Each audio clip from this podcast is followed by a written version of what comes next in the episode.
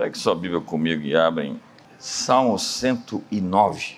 Vamos ler o verso 17.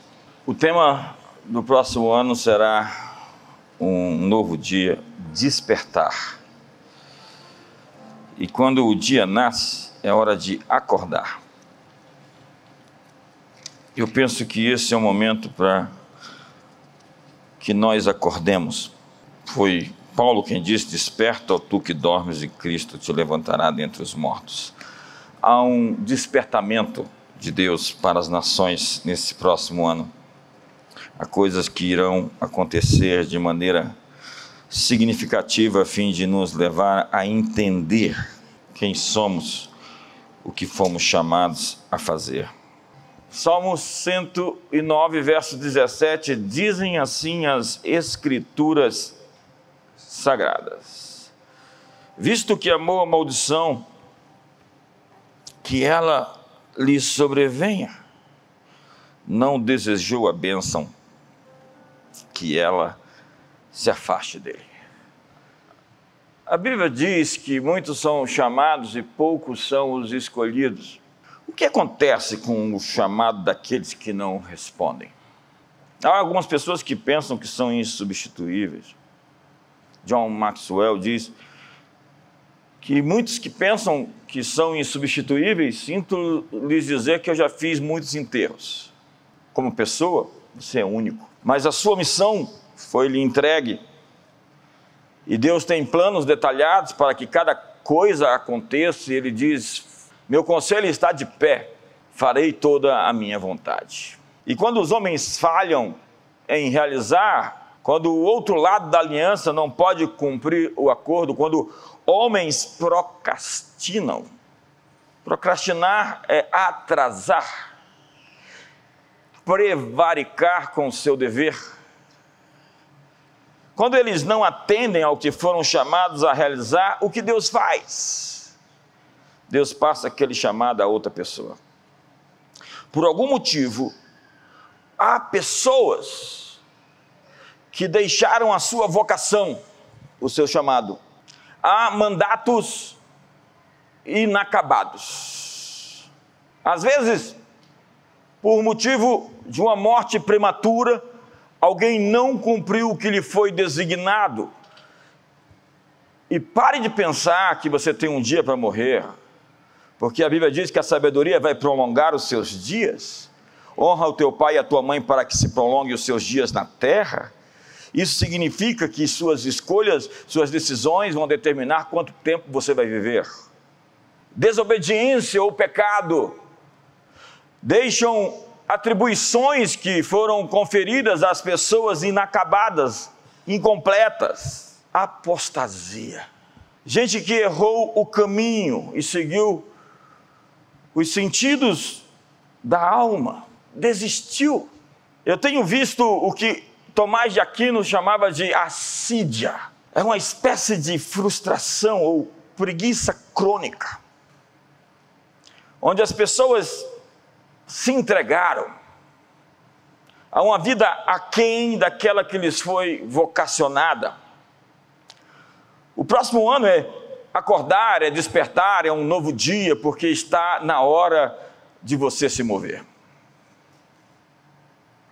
O texto que eu li é aplicado em Atos dos Apóstolos, na pessoa de Judas Iscariotes, e no verso 15 diz: agora leio o Novo Testamento. Naqueles dias levantou-se Pedro no meio dos irmãos, sendo o número de pessoas ali reunidas cerca de 120 mil, e disse: Irmãos, convinha que se cumprisse a escritura que o Espírito Santo proferiu anteriormente por boca de Davi acerca de Judas, que foi o guia daqueles que prenderam a Jesus, porque ele era contado entre nós e teve parte nesse ministério. Ora, este homem adquiriu um campo com o preço da iniquidade, precipitando-se, rompeu-se pelo meio e todas as suas entranhas se derramaram. E isto chegou ao conhecimento de todos os habitantes de Jerusalém, de maneira que a sua própria língua Esse campo era chamado Aceldama, isso é campo de sangue. Porque está escrito no livro dos Salmos: fique deserta a sua habitação e não haja quem nela habite, e tome outro o seu ministério, o seu encargo. Amor ou maldição, ela o apanhe. É necessário, pois, que dos homens que nos acompanham, todo o tempo que o Senhor Jesus andou entre nós, começando no batismo de João até, João, até o dia que dentre nós foi levado às alturas, um destes se torne testemunha conosco da sua ressurreição. Então propuseram dois, José chamado Barsabas, cognominado Justo e Matias. E orando disseram, tu Senhor, que conheces o coração de todos, revela-nos qual destes dois tens escolhido para preencher a vaga neste ministério apostolado do qual Judas se transviou, indo para o seu próprio lugar. E os lançaram em sortes, vindo a sorte recair sobre Matias, sendo-lhe então votado lugar com os onze apóstolos. Nós vemos então o texto da substituição de Judas. Outro apóstolo ocupou o seu lugar, tomou o seu ofício. Assim como Jacó tomou a herança do irmão que havia desprezado. Esaú vendeu o seu direito de primogenitura por um prato de lentilhas. A apostasia, o desvio, é um processo de definhamento que pode levar décadas. E eu tenho visto isso ao longo de décadas. Gente que começou bem, começou forte e perdeu o embalo. Gente que no percurso seguiu após outro lado. Gente que começou com Deus e está terminando com o diabo. Gente que corrompeu. Cor, lembra do Instituto do Coração? Cor coração, rompeu, rompeu o coração, partiu o coração no meio. Salmo 32 diz: Bem-aventurado é o homem cujo espírito não há dolo. É quando o dolo transpassa a epiderme, a pele, chega ao sangue e contamina a natureza, a essência. Pode o leopardo mudar as suas listras ou o etíope mudar a cor da sua pele? Poderia vocês fazerem o bem sendo maus? É quando deixa de ser uma tentação mentir para ser a natureza. É quando deixa de ser uma tentação roubar para ser parte de quem se é. É quando aquilo se introjetou e se torna o ser, o ente, a pessoa. Já não é mais o, o pecado, é o, é o pecador. Não se faz mais separação entre as coisas. Ficou cauterizada a consciência, como que em ferro em brasas, e Deus os entregou, entregou a uma disposição mental reprovável para desonrarem entre si. E isso é o texto de Romanos capítulo 1, e está muito politicamente incorreto hoje. Sabe? É o que o Capra chamava de o ponto de mutação. Em algum momento, em algum instante, há aquela transição. João, a gente fala muito de anticristo, mas João diz que os anticristos saíram do nosso meio. Eles estavam entre nós e não eram nossos. Eles estavam aqui somando, multiplicando e colaborando, e de repente se viraram e começaram a atacar aquilo que outrora construíam. Se tornaram blasfemos, sacrílegos, ousados em atacar o corpo do qual fizeram parte um dia. Sabe, o processo de apostasia mais claro na Bíblia com mais detalhes, é o do rei Saul. Eu olho para aquele homem e me dá arrepios existenciais. Como que ele se torna falso, fingido, dissimulado. Quando reprovado por Deus, e Samuel diz: Deus tirou o seu reino de sobre ti, e ele diz: Tudo bem, honra-me perante o povo. Deus me reprovou, mas eu quero ainda receber o aplauso das pessoas. É terrível como cada detalhe da história de Saul é a história de uma alma que ficou baleada, furada, despedaçada pelos tiros, que comprometeu a essência mais íntima daquele anti-herói, anti-referencial, anti-modelo, que tinha uma uma espécie de câncer na alma, no sangue, de ciúmes contra Davi, e que o perseguiu de maneira cruel e que por fim se matou, porque um Saul você não mata, você espera ele se matar. E Saul foi um ungido rei de Israel, mas se tornou esse sujeito mentiroso, e Deus enviou Samuel e lhe disse: olha só o texto procedeste nessa mente em não guardar o mandamento que o Senhor teu Deus te ordenou, Saul. E assim o Senhor teria confirmado o teu reino sobre Israel para sempre. Olha que palavra dura. Agora, porém, não subsistirá o teu reino. Já tem o Senhor buscado para si um homem segundo o seu coração e já o tem destinado para ser príncipe sobre o seu povo, porquanto não guardaste o que o Senhor te ordenou. Deus disse: Saul, você foi reprovado, eu vou te tirar do reino e já escolhi o novo rei. E no capítulo 16, no verso 13, Tomou Samuel o chifre do azeite e o ungiu no meio de seus irmãos, e daquele dia em diante o Espírito do Senhor se apossou de Davi. Então Samuel se levantou e foi para Ramá. Demoraram 12 anos para que Davi viesse a ser rei. Foram 12 anos difíceis de perseguição, onde o rei Saul o procurava como se caça um cão no deserto.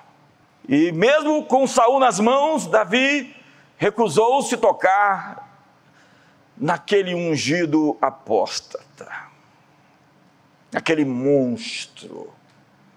Faça um exercício para si e veja a história de Saul, os detalhes. Ele não matou um dos seus principais soldados com as armas dos inimigos, dormindo com a esposa dele, como fez Davi.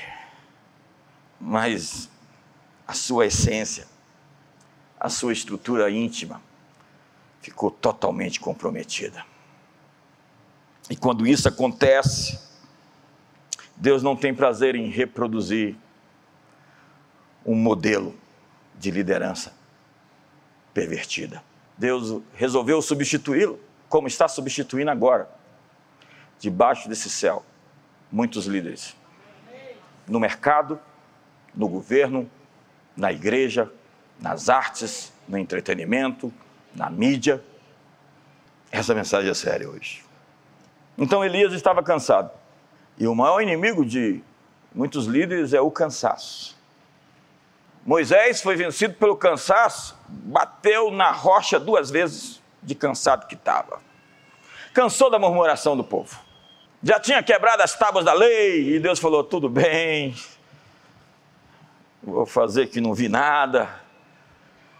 Mas agora está ali Moisés com raiva. Deus falou: fala para a rocha que brote água. Então ele pegou a vara e cacetou, botou para cima. Deus falou: não te autorizei a agir com tanta raiva.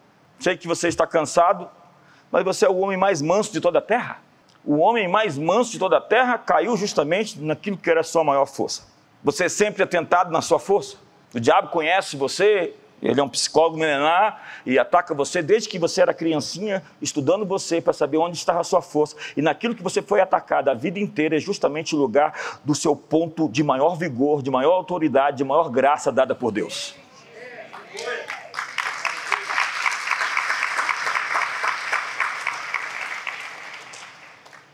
Davi estava cansado assistindo Netflix, de pijama no palácio, quando viu Betseba. E assistir Netflix não está sendo uma coisa boa. E agora, Elias, cansou, foi para a caverna, recebeu um, um conselho de um, um profissional da saúde mental: você está depressivo, Elias. Então ele se esconde na caverna e pede para morrer. E Deus vai respondê-lo. É isso que você quer, Elias? É isso. Elias, olha o que você pede. Você não é um profeta qualquer, você manda fogo cair do céu e acontece. Eu quero morrer, não sou melhor do que os meus pais. Então Deus vai dar a Elias uma saída honrosa, uma subida magistral, e vai passar para outro profeta a sua missão. É isso que você está cansado? Ok. Vou pegar o seu bastão, Elias. Vou entregar para o moço chamado Eliseu. Vai lá e unge o profeta no teu lugar. Verso 15. Vai e volta o teu caminho para o deserto de Damasco, e em chegando lá, unge Azael, rei da Síria. Quem escapar a espada de Azael, Jeú matará. Quem escapar a espada de Jeú, Eliseu matará. Então faz o seguinte: unge Azael, unge Jeú e unge Eliseu. Tá ok? Ele unge Eliseu. E o que acontece? Quem unge Azael? Resposta: Eliseu. Tomou Azael, pois, que é o teu servo esse cão para fazer tão grandes coisas? Respondeu Eliseu: O Senhor me mostrou que tu has de ser rei da Síria. No dia seguinte, Azael tomou o cobertor, molhou-o em água e o estendeu sobre o rosto do rei até que morreu, e Azael reinou em seu lugar. Quem ungiu Jeú, rei de Israel? Deus falou: Elias, unge Jeú. Quem ungiu? Eliseu. Deus mandou Elias fazer algo que ele não fez, mas Deus tinha alguém para fazer. E essa é a unção mais engraçada da Bíblia. Está lá. Pegue a Bíblia. 2 Reis, capítulo 9, verso 1. Então o profeta Eliseu chamou um dos discípulos dos profetas e lhe disse: Vem cá, menino. Cinge os seus lombos, leva contigo esse vaso de azeite e vai-te até Ramotes de Leade em lá chegando, vê onde está Jeú, filho de Josafá, filho de Nizi, entra e faz-o levantar-se no meio dos teus irmãos e leva-o à câmara interior, leva-o à parte. Toma o vaso de azeite, derrama-lhe sobre a cabeça e diz: Assim diz o Senhor: ungite rei sobre Israel, então abre a porta, foge, sai correndo, não te detenhas, porque o negócio vai ficar feio agora.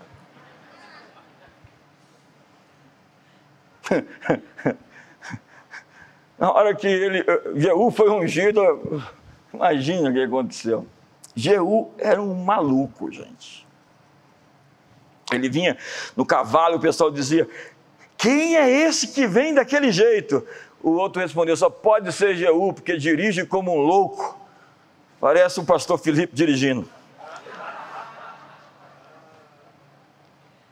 Deus promoveu Elias para levantar Eliseu.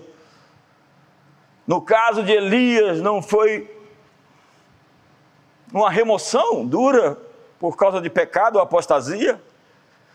Deus disse: Eu vou tirar alguém para uma posição superior e vou promover você. Alguém em casa? Deus está promovendo alguém agora para favorecer você.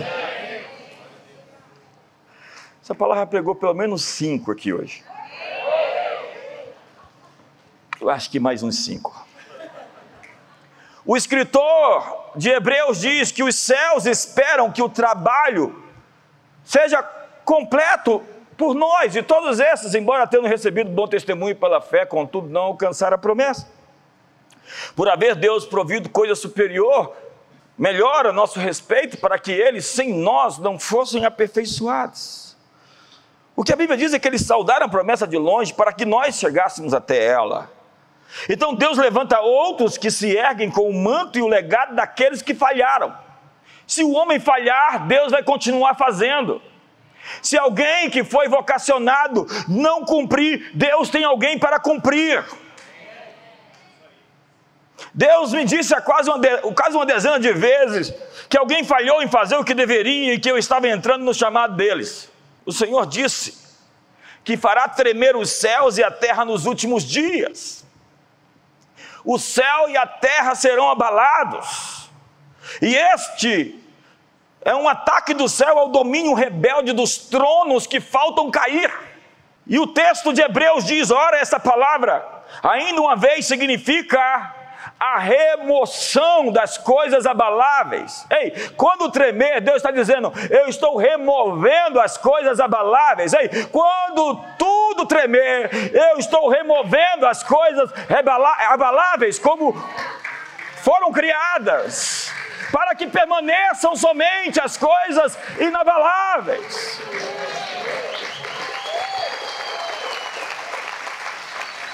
Então, o resultado disso é a manifestação do desespero das coisas ligadas a esses tronos da iniquidade.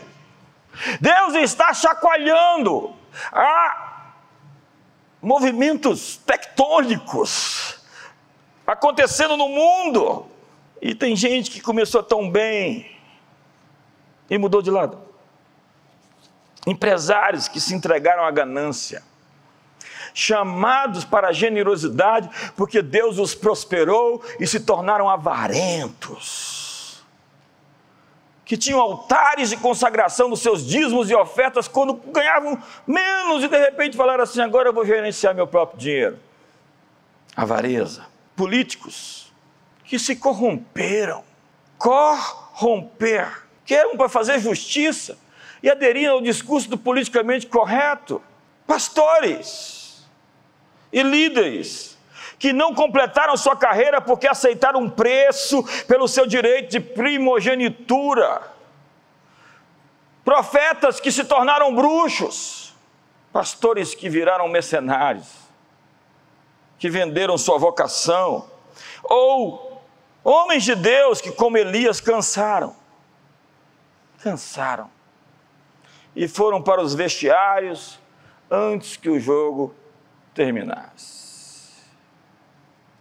Silêncio aqui hoje. Comunicadores que venderam a verdade com suas narrativas.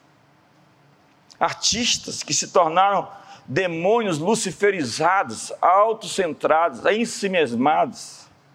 Gente que se basta, narcisista, com nome de crente, com perfil no Instagram, exibicionista, que só pensa no seu umbigo e chama Deus de Senhor, mas o seu Deus é o seu ventre. Agora, depois da recusa dos nobres e dos reis para a festa de casamento do seu filho, Deus vai usar os fracos, os loucos e os humildes. É isso que diz em 1 Coríntios, que Deus escolheu as coisas loucas do mundo para confundir os sábios e escolheu as coisas fracas do mundo para confundir as fortes. E Deus escolheu as coisas ignóbeis do mundo, as coisas humildes e as desprezadas e aquelas que não são, para reduzir a nada as que são, a fim de que ninguém se vanglorie na presença de Deus.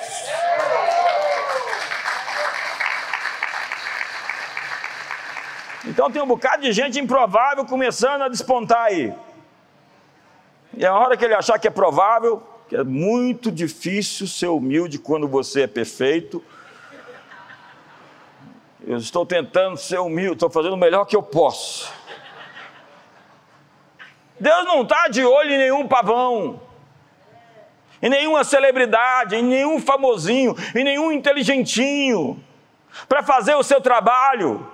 Os ídolos pop convertidos, esses rockstars sensuais, não servem de modelo para os nossos filhos. Alguns estão esperando que empresários ricos sejam salvos para financiar os projetos do reino de Deus. Em alguns casos isso pode acontecer, mas não é assim normalmente que Deus faz. Deus diz: Eu vou transferir a riqueza deles para aqueles que serão fiéis em minha presença.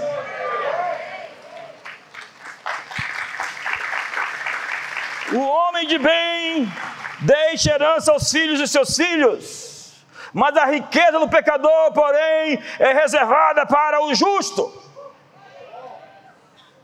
Deus não precisa da riqueza dos ricos ou do favor dos reis para realizar seus planos. Deus quer criar riqueza através de você. Você que está em formação agora, passando pelo teste da fidelidade para coisas jamais pensadas outrora, você hoje é somente um embrião em formação. Deus ama empoderar os fracos e os humildes, Ele ama usar os loucos para envergonhar os sábios, Ele está à procura dos despojados, dos despretensiosos, dos que abriram mão de algo para que a sua herança lhe seja concedida. Deus procura aqueles que farão parceria com o céu através do seu negócio ele vai dar o manto dos poderosos aos de coração quebrantado.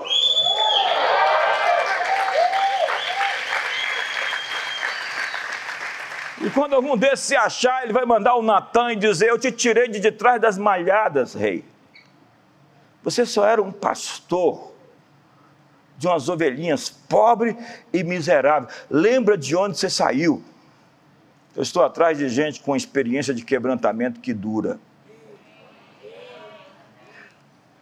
Porque tem gente que é quebrantado um dia, parece com o cordeiro, e no outro dia parece com o demônio. É o magnificado. É esse, essa grande expressão, uma das mais belas orações da nossa irmã Maria.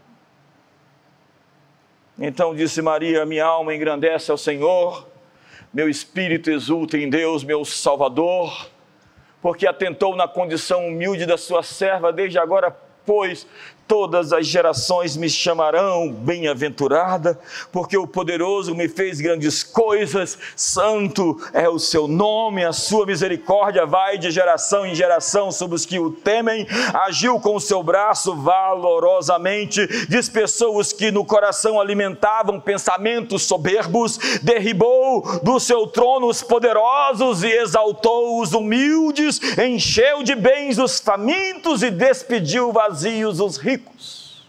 Existe um lugar que é ocupado hoje por uma pessoa ilegítima, que não administrou corretamente o que lhe foi dado.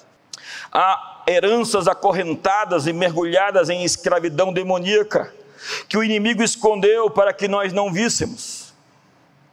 E é hora de reivindicar esses direitos e essa herança com ousadia. Todos nós, quando fomos enviados a esse mundo, nós trouxemos uma bagagem. Quando viajamos, nós despachamos nossa mala no aeroporto e recebemos um ticket para reclamar essa bagagem em nosso destino. E muitos de nós estão sem os recursos para cumprir o que fomos chamados para fazer, porque deixamos a nossa bagagem em algum aeroporto. E diz a Bíblia: pois nós somos feitura dele, poesia, poema, obra das suas mãos criados ou recriados em Cristo Jesus para bons trabalhos, boas obras, as quais Deus preparou de antemão para que andássemos nelas. As boas obras, os trabalhos, os ministérios, o que eu fui chamado para fazer, Deus se antecipou e já preparou todas as coisas, como um pai prepara o enxoval do seu filho quando o envia ao mundo. Deus já preparou todas as coisas que concernem a justiça e a piedade para que eu andasse, Ele pavimentou o caminho, Ele está preparando o meu destino a cada passo que eu dou de obediência, Ele está abrindo todas as portas e me levando aonde eu tenho que estar. Me ajuda aí, se ajuda, se manifesta.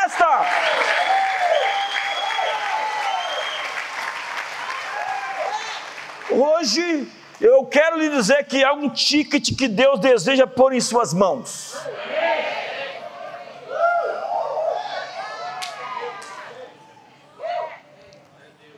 Eu gosto desse gesto porque alguém viu uns anjos passando, distribuindo os tickets.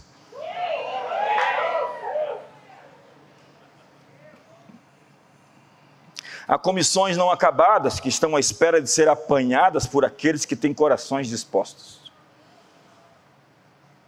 Podemos hoje reclamar a herança deixada para trás por aqueles que não as cumpriram. Eu comecei dando vários exemplos de gente que não terminou E eu estou dizendo, eu quero bastão.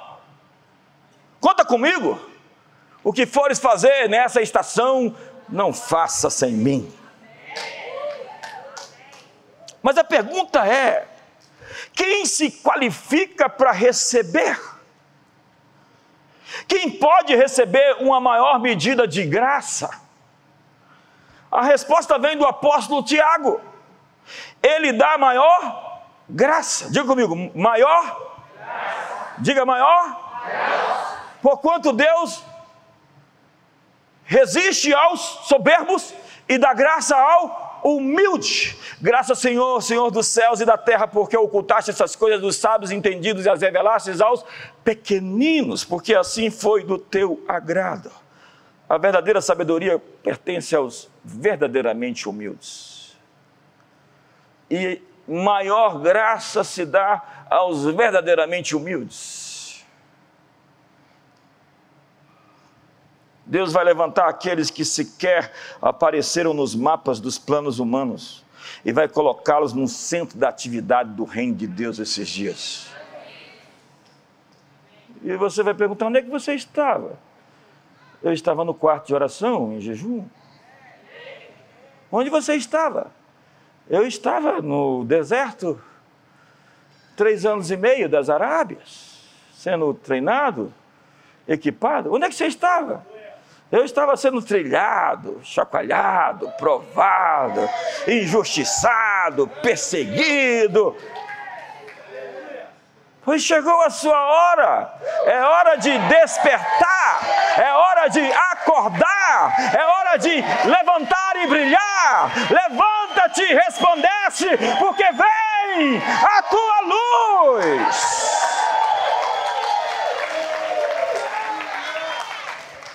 Então Deus está lançando você para uma maior arena. É hora de tomar as comissões inacabadas de pessoas que passaram. Heranças espirituais de gerações passadas estão sendo liberadas aqui esta noite. Você em casa, pegue o seu ticket. Foi Isaac atrás de cavar os poços do seu pai.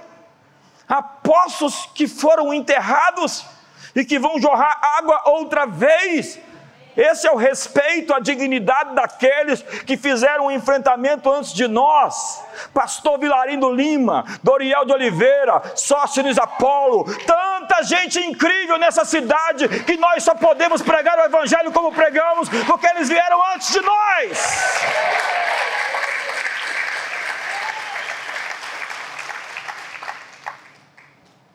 Martinho Lutero lutou para trazer as escrituras disponíveis para todos, e não apenas para alguns religiosos.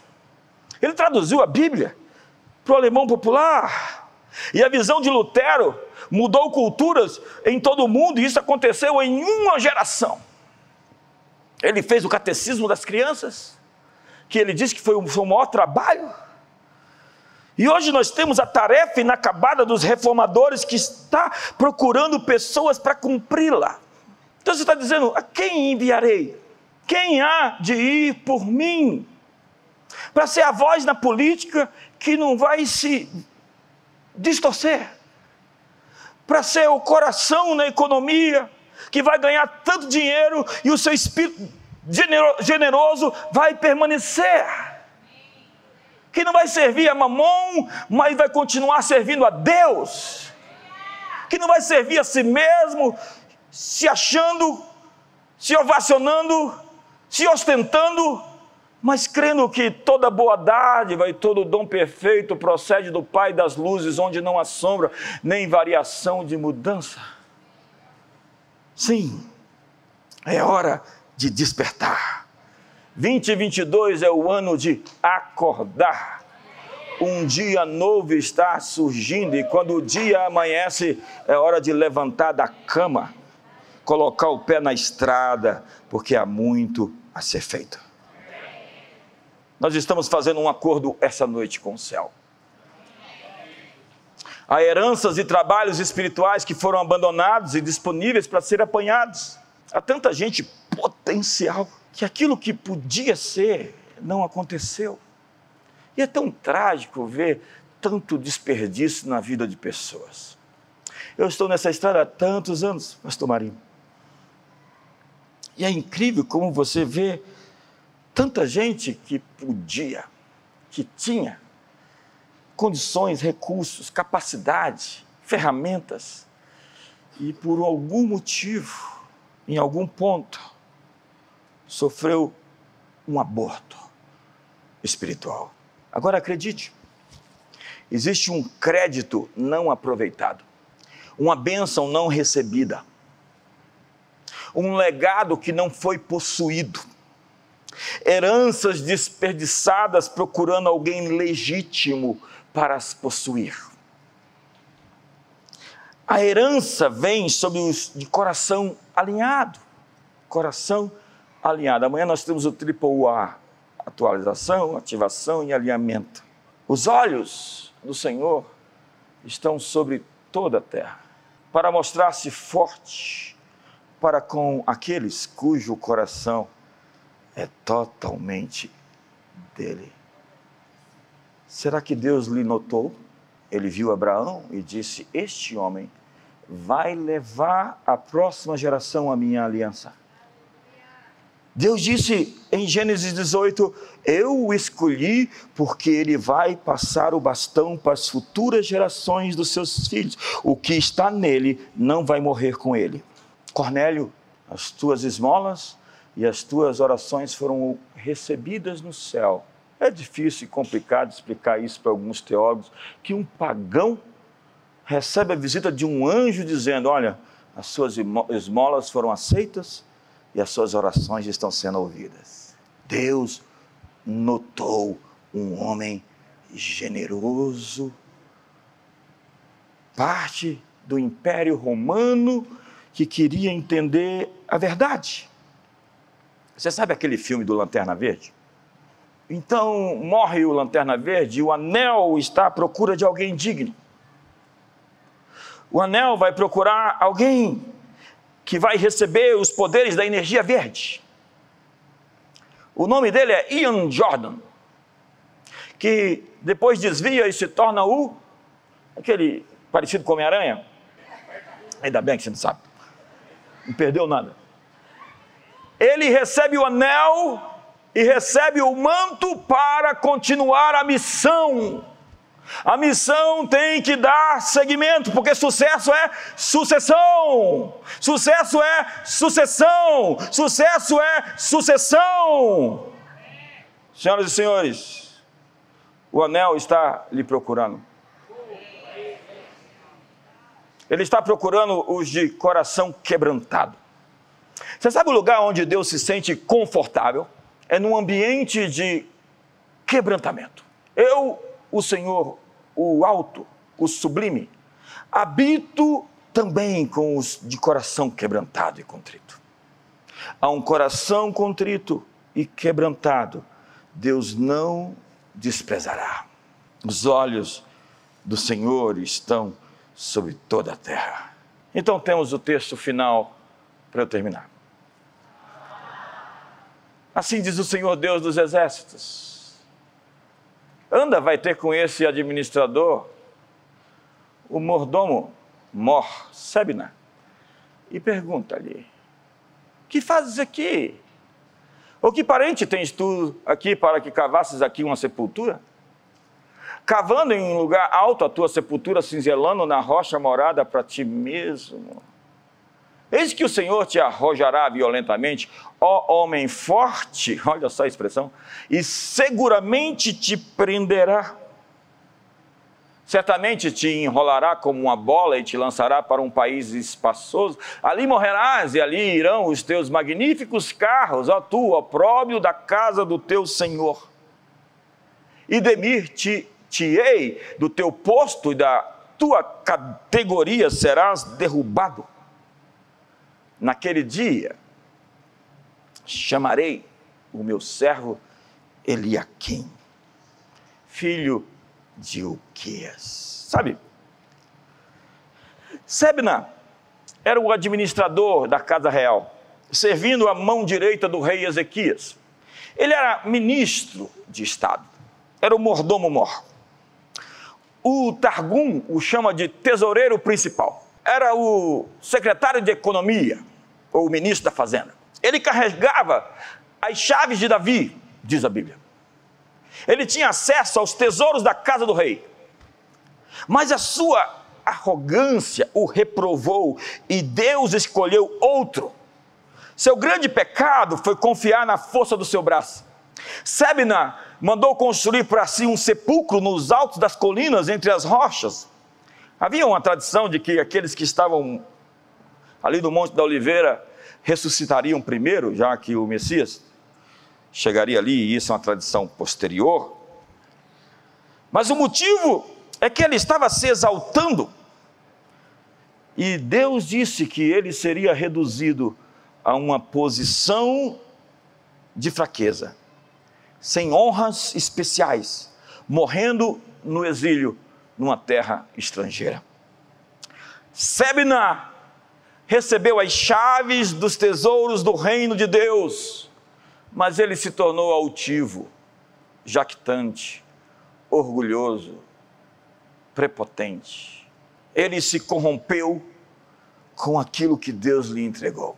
Ele buscou por autopreservação, por segurança e por conforto. Deus diz: então, eu preciso, eu quero um novo mordomo. Eu quero alguém para tomar conta dos meus tesouros, das minhas riquezas. Eu quero alguém para gerenciar a minha riqueza. Eu quero alguém para dar prédios, e terras, e dinheiro, e músicas, e plataformas digitais. Eu quero alguém como Eliakim, porque ele será pai para os moradores de Jerusalém. A razão por que Eliakim foi escolhido foi porque ele será um pai. Deus está à procura de pais, de empresários que dizem: se todos não ganhar, ninguém vai ganhar de pastores, de bispos, de apóstolos, que vejam no rebanho seus filhos, de políticos que não legislem em causa própria, mas que façam justiça, como pais. Naquele dia, chamarei o meu servo Eliaquim, filho de Uquias vesti-lo-ei da tua túnica e cingi-lo-ei com o teu cinto, e entregarei nas suas mãos o teu governo, o teu poder, o teu anel, e ele será como pai para os moradores de Jerusalém e para a casa de Judá. Porém, a chave da casa de Davi sobre o seu ombro, ele abrirá, e ninguém fechará. Fechará, e ninguém abrirá. A túnica é a autoridade profética, o cinto é o ofício sacerdotal e a chave representa a autoridade real. O que temos aqui é a unção de profeta, sacerdote e rei. Vamos lá? Profeta, sacerdote e rei. Vamos lá outra vez? Profeta, sacerdote e rei. Porém, sobre o seu ombro a chave de Davi, da casa de Davi, ele abrirá e ninguém fechará, fechará e ninguém abrirá. Esse texto aparece em Apocalipse capítulo 3, quando Jesus fala à igreja de Filadélfia, que diz: Embora tendo tu fraca, guardaste a minha palavra, fostes fiel, embora fraco e não negaste o meu nome, então eu farei que a sinagoga de Satanás, o movimento anterior, se prostre diante de ti e te adore. Agora tem uma coisa, Filadélfia, eu te dei as chaves de Davi, mas guarda o que tu tens, para que você não perca a tua coroa. Porque as coroas que não forem tiradas, como os 24 anciões o fazem diante do trono, e a rendem, e se rendem, e entregam, essas coroas serão tomadas. Porque toda glória, toda honra, todo louvor, toda adoração, toda conquista, toda beleza, toda vitória, toda economia, todo governo, todo poder, toda música, tudo que tem fôlego, louve ao Senhor. Seu sucesso serve para celebrar a Deus. E se você não tem feito da sua plataforma pessoal uma plataforma para o reino de Deus, sinto dizer que você tem sido infiel. Eu não quero que você seja um evangeliquez que fica pregando lá, enchendo a paciência dos outros. Mas demonstre com valores, com princípios, com ética, não estética que tem gente que a ética é estética, faz para parecer, com um bom procedimento, com pureza, com pureza, porque se você se prostitui ali, você é um péssimo testemunho. Na verdade, você não é nenhuma testemunha de Jesus, você é outra coisa. Está tenso aqui hoje. Guarda o teu tesouro, guarda as tuas coroas. O que reprovou tanta gente? E com isso termino. Procrastinação. Eu vi gente desistir esse tempo.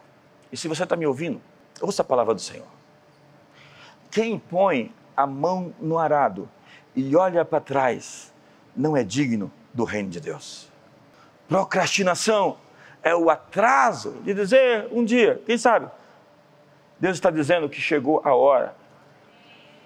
Ele não está te dando mais tempo para responder. Ele está dizendo é hoje pecado, autopreservação, orgulho, dissimulação,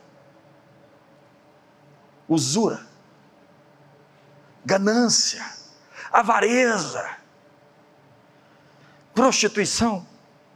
O que nos dará permissão para andar recebendo essas tarefas inacabadas, esse chamado tão alto? A chave é a mordomia. E quanto mais fiel no que foi te dado, mais pronto você está para mais. E você nem de perto recebeu aquilo que Deus quer te entregar. Boa mordomia é feita com o temor do Senhor. E com esse texto termino, prometo. O Senhor é sublime, exaltado, pois habita nas alturas. Encheu de Sião a Sião de direito e de justiça. Quantos querem uma Brasília cheia de direito e de justiça? Quantos querem um Brasil cheio de direito e de justiça? A justiça está vindo. E ela vem do céu como um orvalho e a retidão corre como um rio perene. Haverá, ó Sião, estabilidade nos teus tempos. Ei, ei, haverá Brasília, haverá Brasil, estabilidade nos teus tempos, abundância de salvação, sabedoria e conhecimento. O Senhor, o temor do Senhor será o teu tesouro. Deixe-me ir um pouquinho mais fundo no texto além do vernáculo, que diz assim: o temor do Senhor será a chave para esse tesouro. Quantos querem as chaves? O temor de Deus é apartar-se do mal, da língua fofoqueira, maldizente, da arrogância, do orgulho. O temor do Senhor será a chave. Eu vos dou as chaves do reino de Deus e o que vocês ligarem na terra será ligado nos céus. Sim, Deus vai nos entregar chaves aqui essa noite. Chaves de escritórios, chaves de bancos, chaves, cofres, códigos, senhas, teclas futurísticas, algoritmos, chaves de oportunidades chaves de projetos do reino de Deus, chaves de títulos de terra, indústrias de tecnologia e ciência, hospitais, estúdios de cinema, escolas, recursos médicos, edifícios, shoppings, estruturas corporativas, mídias. Eu vou tirar a chave de Sebna. Sebna só pensa em si mesmo. Sebna está preparando a sepultura no lugar alto e eu vou derrubá-lo lá de cima. Mas eu tenho gente que tem um coração de pai lá em Brasília. E eu vou dar esse manto a eles. E eu vou dar a eles essa chave. Vou dar a eles esse cinto. E tudo o que existe será para levar Jesus a sua herança completa. Fique de pé. Essa é uma noite de escolhas. E você tem um pacto para fazer aqui. Acredite, eu fiz esse pacto há mais de 30 anos. E a minha aliança é que eu sou um filho e não um bastardo.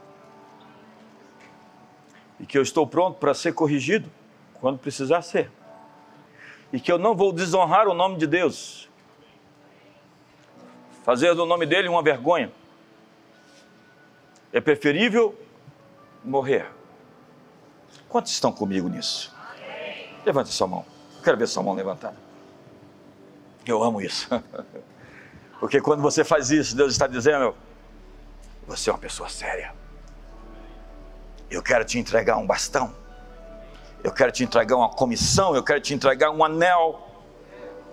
Eu estou dizendo a você que existem pessoas que estão administrando incorretamente o que eu lhes dei e que eu acabei de notar você. Eu acabei de ver o teu coração e eu tenho algo mais para você esse final de ano já. Eu tenho algo mais para você, um despertar incrível em 2022. Ha, levante as suas mãos hoje. Na sua casa, faça isso. Chaves estão sendo liberadas. Os céus estão se abrindo. Ei, eu quero desafiar você ao arrependimento hoje, você que estava se achando, você que tinha em algum momento deixado que o orgulho o dominasse. Hoje é dia de dar um passo para trás e dizer: Senhor, eu me arrependo. Hoje é um dia de dizer: Senhor, eu quero ser filho. E estou pronto para que tu me guies no caminho. Pai,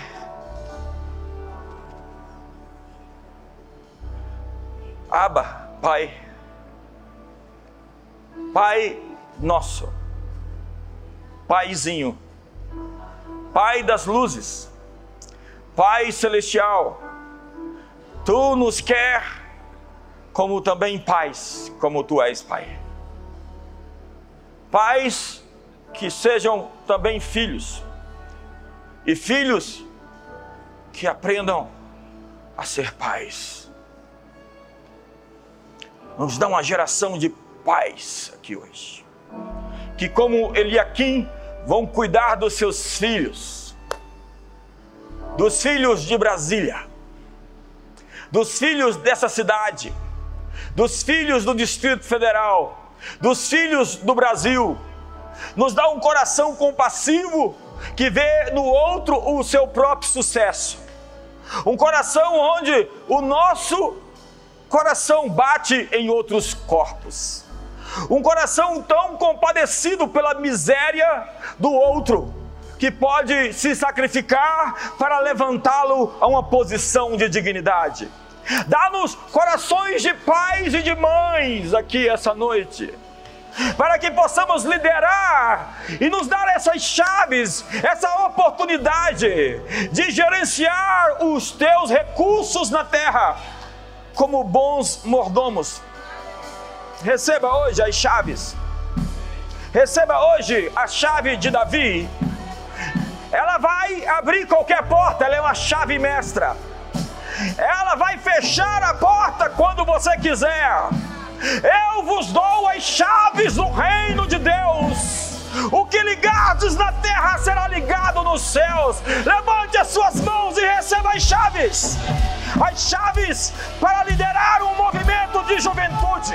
As chaves para liderar um movimento financeiro. As chaves para liderar um movimento na literatura, nas artes, no cinema, no teatro, as chaves para o governo, as chaves para a autoridade, as chaves para uma vida abundante, as chaves para abrir portas dos necessitados, as chaves para ser uma voz por aqueles que não têm voz, por ser uma influência por aqueles que não têm influência, as chaves para alimentar as multidões, para abençoar as nações. Levante as suas mãos, pegue o cetro, pegue o bastão.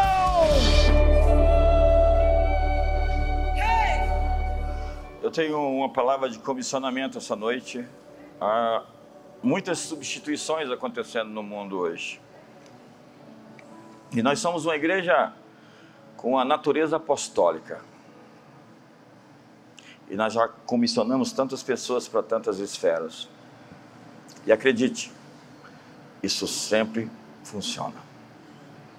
Mas antes de comissionar você, nós aprendemos que há um acordo com o céu.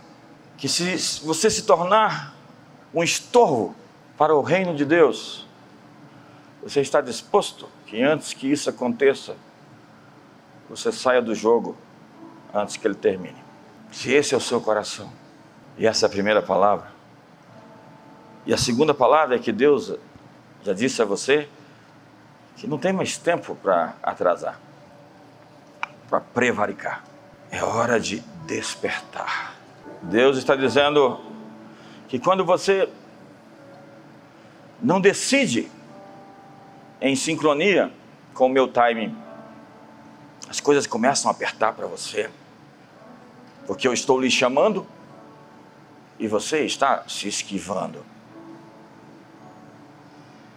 Você é meu e eu estou dizendo: venha. Eu estou lhe chamando pelo nome. Atenda o telefone. Há pessoas aqui que vão gerenciar os recursos, finanças, que vão empregar milhares,